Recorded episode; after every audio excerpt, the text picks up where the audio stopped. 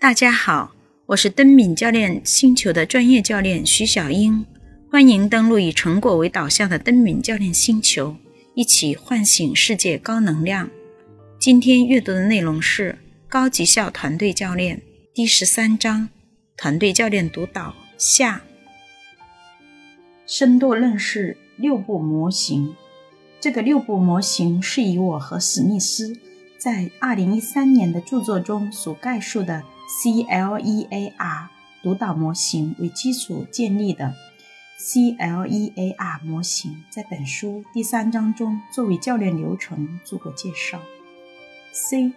合约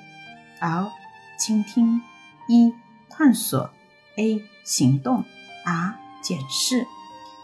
CLEAR 模型建议读导一定要从合约开始，随后深度倾听被读导者描述的情况。然后用不同方式探索呈现出来的问题，再之后制定新的行动计划，并以检视结束。在这个六步模型中，我为探索阶段创建两个模型，一个用来探索团队及其系统背景，另一个用来探索团队、教练和发起者组织之间的关系场。第一个探索阶段引起教练退后。并从各种不同的视角来检视他所服务的团队，而第二个探索阶段则鼓励团教练在团队教练三角关系里体验各种角色。这个模型也遵循了我的七眼督导模型。七眼督导模型如图十三杠一所示，是在过去二十八年间发展起来的，现在在世界很多地区的很多职业中得到广泛应用。这个模型显示了督导可以通过七个不同视角聚焦于不同的地方。这个模型的目的是可以提供一个可供督导过程聚焦的不同方面的完整画面以及必要的风格范围。它建立在第四五连接、相互影响、驱动行为系统理解的基础之上。它说明了被教练者所处的系统环境反映在教练关系当中，以及教练关系的动力。反映到督导关系当中的方式，以下列出的是潜在焦点的七个方面或模式，可以帮助督导师和被督导者检视自己所期予及接受的督导，帮助他们去探索督导、拓展督导实践的方式。模式一：客户团队。这里的焦点是团队和他们带到教练过程中的问题，以及他们组织的更广泛的问题，不仅包括团队需要获得支持的问题，还包括他们如何呈现和界定这些问题。模式二：团队教练的干预。这里的焦点是教练实际所做的干预方案，以及可能使用的替代方案，还可能聚焦于教练即将采取干预方案的一种情境。探索可能的方案，包括每种方案的可能影响。模式三：教练与团队间的关系。这里的焦点是教练与团队共同创造的关系。模式四：教练。这里的焦点是教练自己，包括他被团队问题和客户系统的动力所引发的东西，以及他作为一个工具所记录的团队以及教练关系表面下所发生的事情。通常可能有两位或更多团队教练共同服务于一个团队。在模式四里，有必要去注意教练之间的动力，以及这种动力会如何反映或影响到他们所服务的团队的动力。模式五：督导关系。这里的焦点是督导师与团队教练的现场关系，这需要包括教练已经不知不觉地从团队及其更广泛的系统里吸收的东西。以及这些东西如何在与督导师的关系中表现出来？有时教练会不自觉地像团队对待自己一样对待督导师。模式六：督导师的自我反思。这里的焦点是督导师和教练在一起时当下的体验，以及从督导师对教练和所呈现出来的信息所做的回应当中可以学习到的关于教练、团队、教练关系方面的内容。模式七：更广泛的背景。这里的焦点是教练过程所处的组织、社会、文化、伦理和契约背景，这包括意识到被关注的流程中的更广泛的利益相关者、客户组织及其利益相关者、教练组织及其利益相关者，以及督导师的组织或专业网络。在培训团队、教练、督导和顾问团队时，我将这个模型进行了扩展，加入了第三个圈，代表客户团队和他们利益相关者的关系，这样就增加了三只眼睛和潜在的探索视角。见图十三杠二。模式二四一，团队的利益相关者，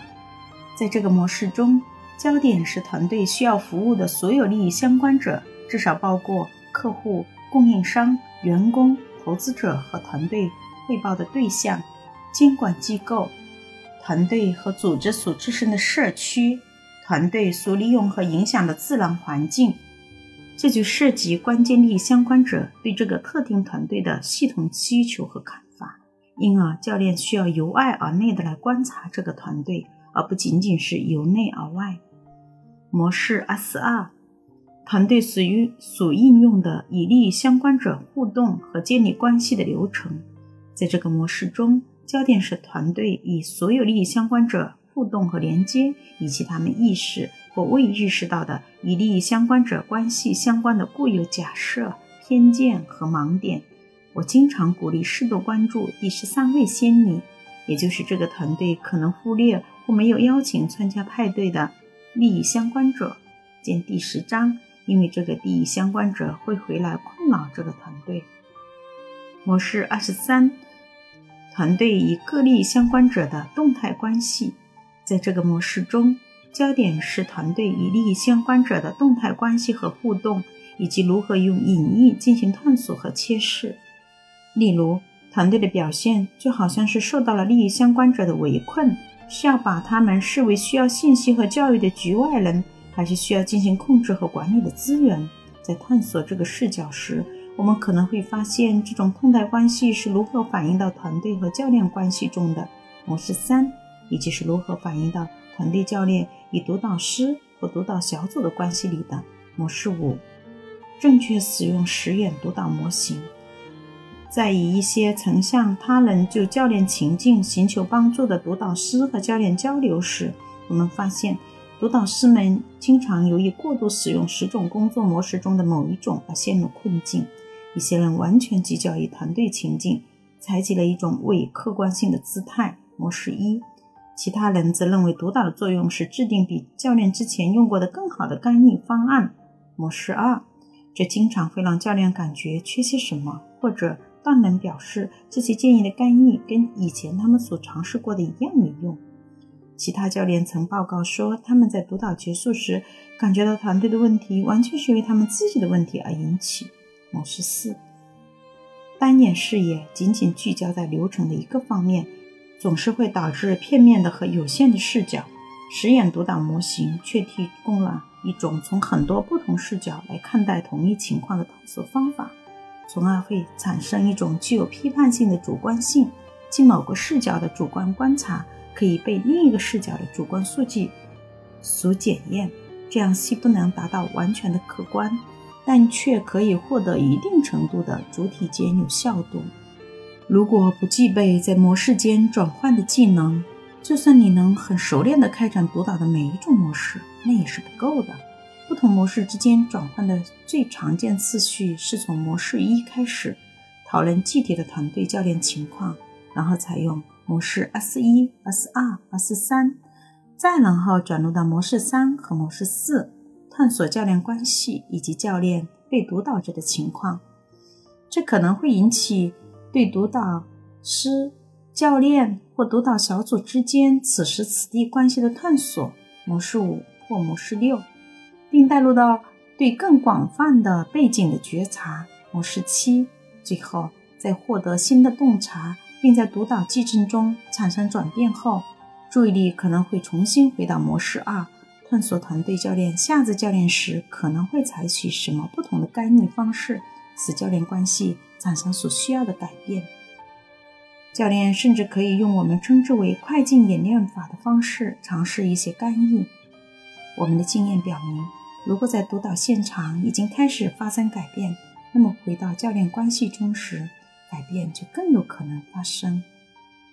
如果回顾一下本章前面提到的团队教练流程，我们就可以看到这个流程是遵循实验督导模型的。首先，督导师要在第二步、第三步应用模式一、S 一、S 二和 S 三中的技巧去关注团队呈现的情况。其次，在第四步应用模式三中的督导技巧，关注教练及团队以及更广泛的组织客户的关系。以及这个特定任务如何影响到教练和他个人的特定模式。模式四，在此，督导师还要持续关注督导工作如何影响作为督导师的自己和督导小组。模式六，以及他们之间的关系，还有督导小组和被督导者之间的关系。模式五，督导师要自始至终一直有意识地应用七眼督导模式的全范围，在关注团队。和关注团队、教练、督导所置身的更广泛的系统领域之间切换焦点。最后，在第五步，教练应用模式二中的技巧去关注团队教练所需要做出的改变，以及他承诺下次用于教练的干预方法。在以团队方式做团队教练辅导时，尤其常见的是这个团队的动力模式一并行到了督导小组当中模式五。这可以体现为督导小组里的不同成员会选择这个团队的动力中极其不同的方面，或者偏袒团队中的某个部分或个人，或者甚至表现出团队里或团队与其他利益相关者之间所发生的明确或隐藏的冲突。模式 S 三发生这种情况时，要能认识到这一点，并借以更充分地理解团队动力。模式一。或实际上更完整的理解更广泛的系统冲突模式 S 一和七。精彩回顾，我不断的从每一批新学员身上学习到令人着迷的团队教练督导技能。我不断的提醒自己，成为一个优秀的团队教练或团队教练督导师的核心要素，不是学院知识，也不是技能和工具库，而是一种致力于发展自己的人类才能。为他人而全能临在，带着我们所说的无所畏惧的慈悲心及行动的奉献精神。因为正是这种我们带来的无畏的同情心，最终使得弥漫在很多工作情境里的恐惧和焦虑得以克服，并使我们的客户找到新的力量去勇敢的行动。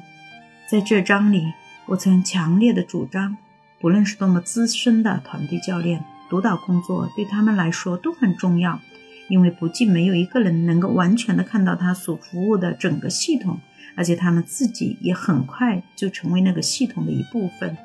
在海里游泳时是很难看到整个大海的，就算有两位团队教练共同服务于一个团队，督导工作也是很重要的，因为通过吸收这个团队和更广泛的系统的动力，这两位团队教练之间的关系很容易受到影响。并会体现到自己的行动之中。为满足团队教练的督导需求，我们需要更多有经验的、专业的系统性团队教练督导师。要达到这个目标，我们就需要更多的培训项目和课程，以提供对团队和组织及系统的动力进行督导的专业训练。我希望这张既给团队教练和他们的督导师带来一个新的模型，以便于他们实施这种专业的系统性团队教练督导。也展示出了 CLEAR 模型七眼督导模型能够适用于团队教练督导。今天的阅读内容就到这里，我是登敏教练星球的专业教练徐小英，感谢您登录以成果为导向的登敏教练星球，一起唤醒世界高能量。我们明天继续阅读。